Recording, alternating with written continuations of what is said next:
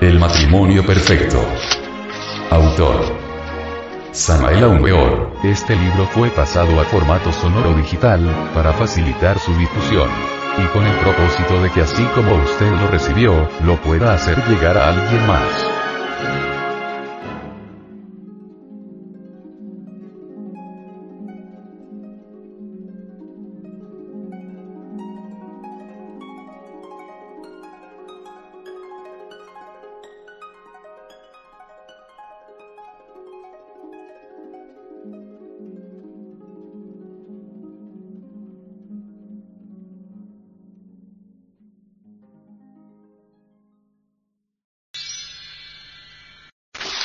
Capítulo 14. El trabajo con el demonio. El despertar del kundalini y la disolución del yo constituyen precisamente la base fundamental de toda realización a fondo. Vamos a tratar en este capítulo sobre el tema de la disolución del yo. Esto es definitivo para la liberación final. El yo es el demonio que llevamos dentro. Sobre esta afirmación decimos que el trabajo de disolución del yo, es realmente el trabajo con el demonio. Este trabajo es muy difícil. Cuando trabajamos con el demonio, las entidades tenebrosas suelen atacarnos terriblemente. Realmente esta es la vía del hombre astuto, la famosa cuarta vía al sendero Tao. Origen del yo pluralizado.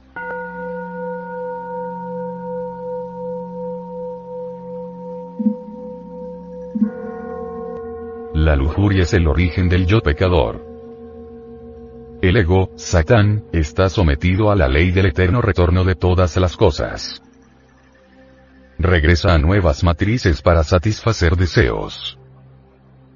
El yo repite en cada una de sus vidas, los mismos dramas, los mismos errores.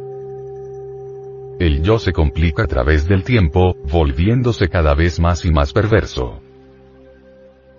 Muerte de Satán.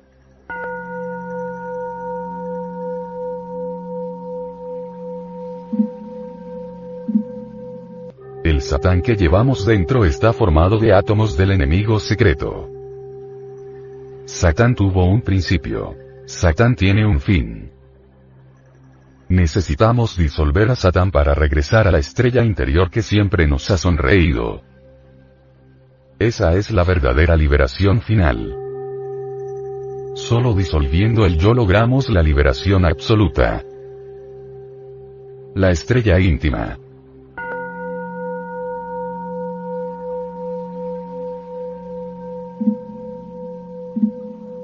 En las profundidades ignotas de nuestro ser divino, tenemos una estrella interior, completamente atómica. Esta estrella es un átomo super divino. Los cabalistas lo denominan con el nombre sagrado de Ein Sof. Este es el ser de nuestro ser. La gran realidad dentro de nosotros. Dios no evoluciona.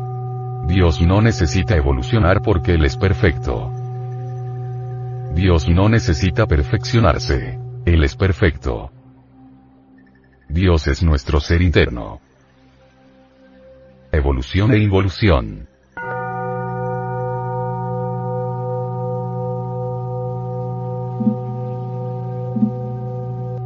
Nosotros, los gnósticos, jamás hemos negado la ley de la evolución, pero no aceptamos de tal ley mecánica, un dogma. Las leyes de la evolución y de la involución constituyen el eje mecánico de la naturaleza.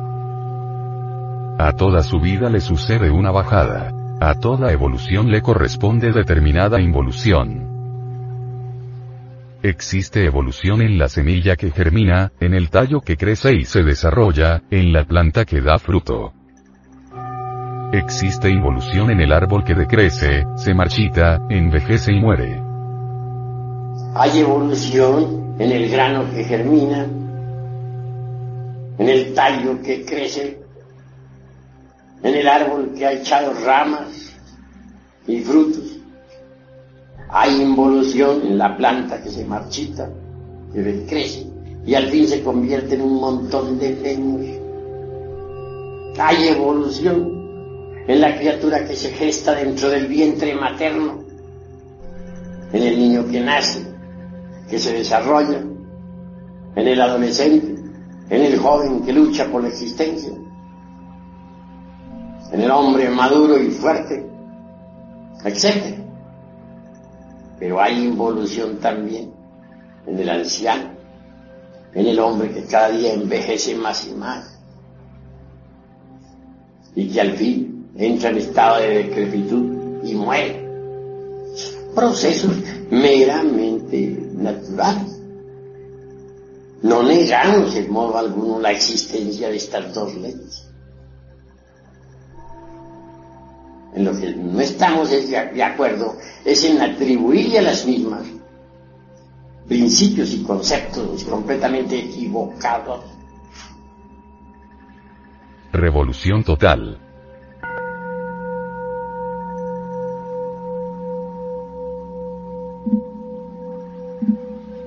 Necesitamos una tremenda revolución de la conciencia para lograr el retorno a la estrella interior que guía nuestro ser.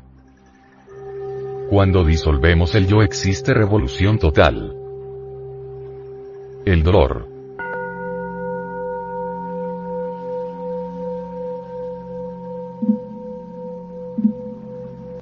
El dolor no puede perfeccionar a nadie. Si el dolor perfeccionara, ya toda la humanidad sería perfecta. El dolor es el resultado de nuestros propios errores. Satán comete muchos errores. Satán cosecha el fruto de sus errores. El dolor es ese fruto. El dolor es satánico. Satán no puede perfeccionarse ni perfeccionar a nadie. El dolor no perfecciona porque el dolor es de Satán. La gran realidad divina es felicidad, paz, abundancia y perfección. La gran realidad no puede crear el dolor. Lo perfecto no puede crear dolor. Lo que es perfecto solo engendra felicidad. El dolor fue creado por el yo, Satán. El tiempo.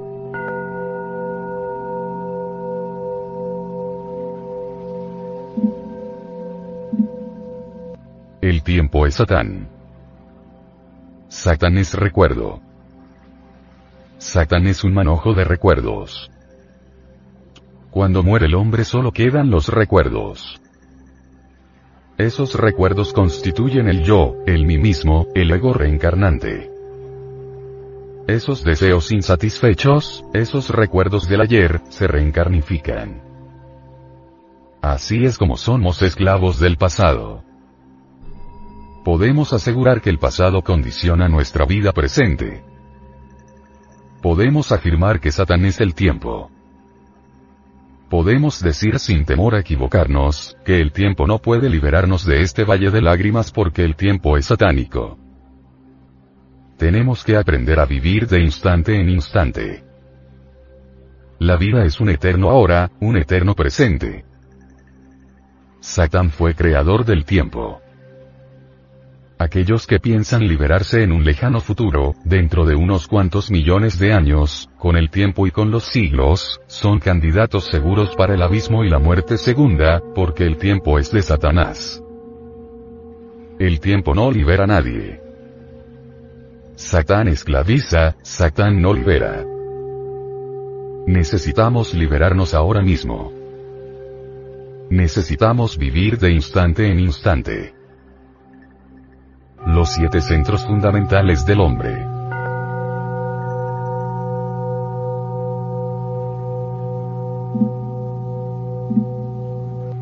Todo ser humano tiene siete centros básicos fundamentales, veámoslos. 1. El intelectual, situado en el cerebro. 2.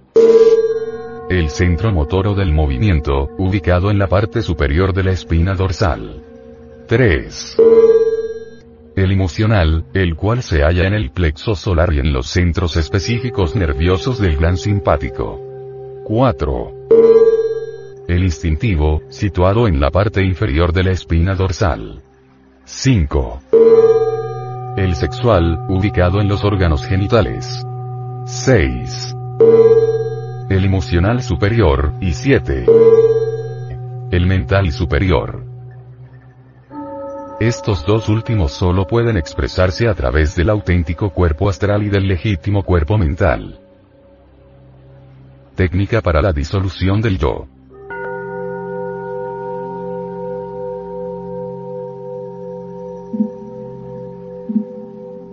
El yo ejerce control sobre los cinco centros inferiores de la máquina humana. Esos cinco centros son intelecto, movimiento, emoción, instinto y sexo. Los dos centros del ser humano que corresponden a la conciencia Cristo, se conocen en ocultismo como mente Cristo y astral Cristo. Estos dos centros superiores no pueden ser controlados por el yo. Desgraciadamente todavía la mente superior y la emoción superior, no disponen de estos dos preciosos vehículos crísticos. Cuando la mente superior queda vestida con el mental Cristo, y cuando la emoción superior se reviste con el astral Cristo nos elevamos de hecho al estado verdaderamente humano. Todo aquel que quiera disolver el yo debe estudiar sus funcionalismos en los cinco centros inferiores. No debemos condenar los defectos. Tampoco debemos justificarlos. Lo importante es comprenderlos. Es urgente comprender las acciones y reacciones de la máquina humana. Cada uno de estos cinco centros inferiores tiene todo un juego complicadísimo de acciones y reacciones. El yo trabaja con cada uno de estos cinco centros inferiores y comprendiendo a fondo todo el mecanismo de cada uno de estos centros estamos en camino de disolver el yo. En la vida práctica dos personas reaccionan ante una representación en forma diferente. Lo que es agradable para una persona, puede ser desagradable para otra. La diferencia está muchas veces en que una persona puede juzgar y ver con la mente y otra puede ser tocada en sus sentimientos. Debemos aprender a diferenciar la mente, del sentimiento. Una cosa es la mente y otra el sentimiento. En la mente existe todo un juego de acciones y reacciones que debe ser comprendido. En el sentimiento existen afectos que deben ser crucificados, emociones que deben ser cuidadosamente estudiadas y en general todo un mecanismo de acciones y reacciones que fácilmente se confunden con las actividades de la mente. Centro intelectual. Tal centro es útil dentro de su órbita. Lo grave es quererlo sacar de su campo de gravitación. Las grandes realidades del espíritu solo pueden ser experimentadas con la conciencia. Quienes pretenden investigar las verdades trascendentales del ser a base de puro razonamiento, caen en el mismo error de alguien que, ignorando el uso y manejo de los instrumentos modernos de la ciencia, intentara estudiar la vida de lo infinitamente pequeño con telescopios y la vida de lo infinitamente grande, con microscopios. Movimiento. Necesitamos autodescubrirnos y comprender a fondo todos nuestros hábitos. No debemos permitir que nuestra vida siga desenvolviéndose mecánicamente.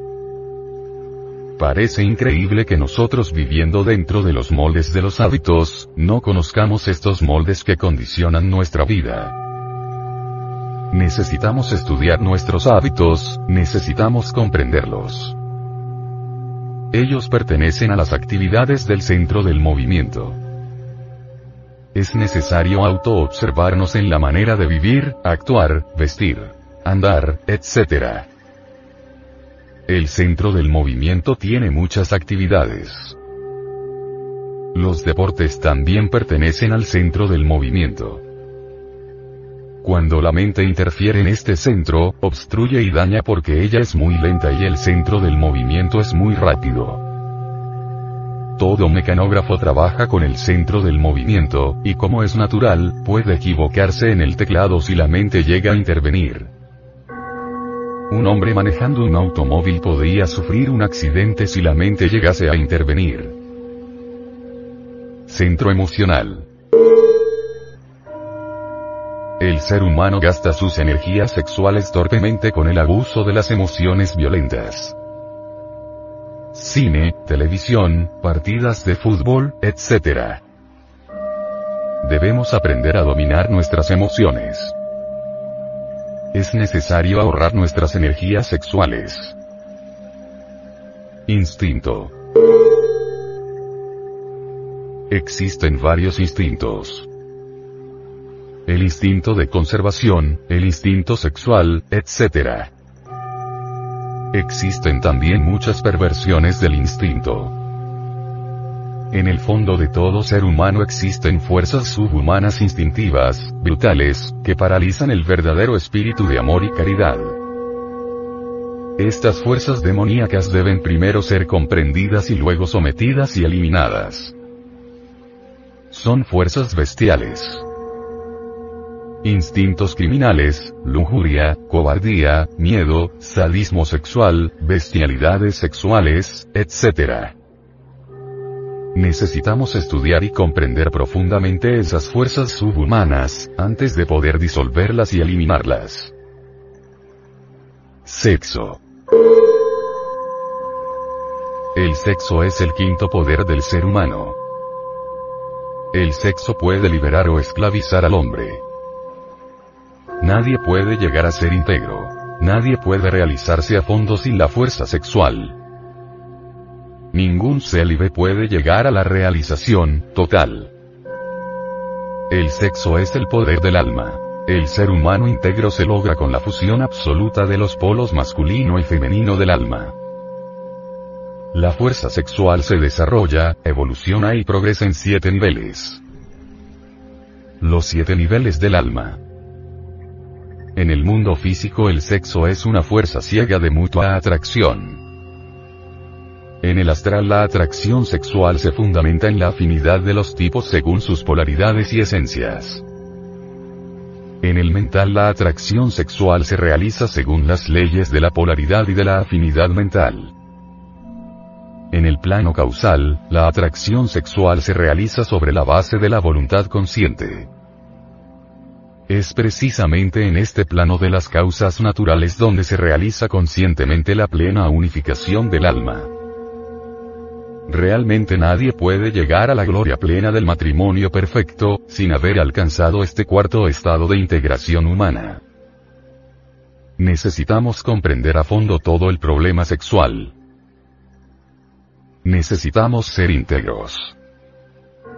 Necesitamos trascender la mecánica del sexo. Necesitamos saber procrear hijos de la sabiduría, en el instante supremo de la concepción, las esencias humanas están completamente abiertas a toda clase de influencias.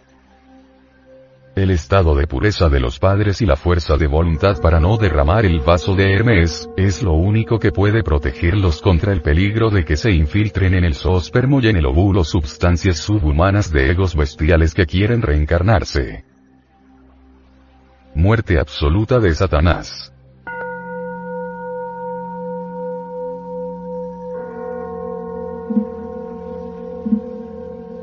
Comprendiendo las íntimas actividades de cada uno de los cinco centros inferiores descubrimos todo el proceso del yo. El resultado de ese autodescubrimiento es la muerte absoluta del Satán. El tenebroso Yolnar.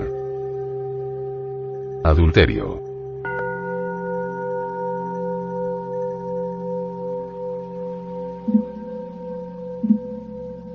Siendo la mujer el elemento pasivo, receptivo, es claro que recoge y almacena los resultados del acto sexual de todos aquellos hombres que adulteren con ella.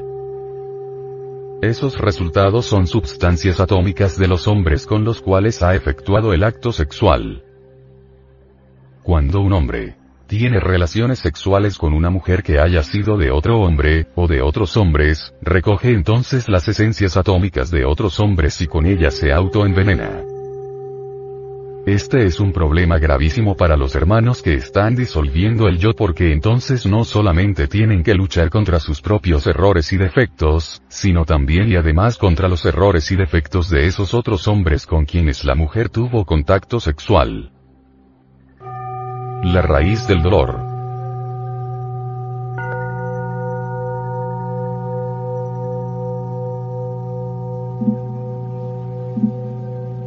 Yo es la raíz del dolor. El yo es la raíz de la ignorancia y del error. Cuando el yo se disuelve, solo queda dentro de nosotros el Cristo interno. Es necesario disolver el yo. Solo disolviendo el yo desaparece la ignorancia y el error. Cuando el yo desaparece lo único que queda dentro de nosotros es eso que se llama amor. Cuando el yo se disuelve adviene a nosotros la auténtica y legítima felicidad. Solo aniquilando el deseo en forma total logramos la disolución del yo. Si queremos aniquilar el yo debemos ser como el limón. El yo es el horroroso Satán, el horrible demonio que nos ha hecho la vida tan amarga y asqueante.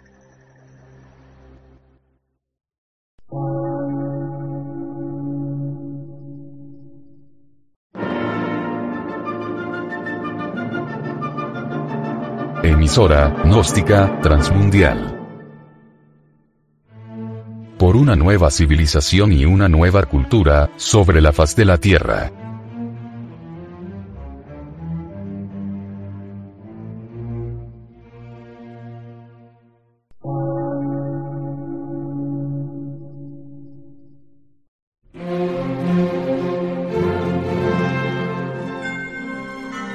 Medio de radiodifusión. Científico, artístico, místico y filosófico. De la Asociación Colombiana de Centros de Estudios Gnósticos, Antropológicos, Psicológicos y Culturales. A. C.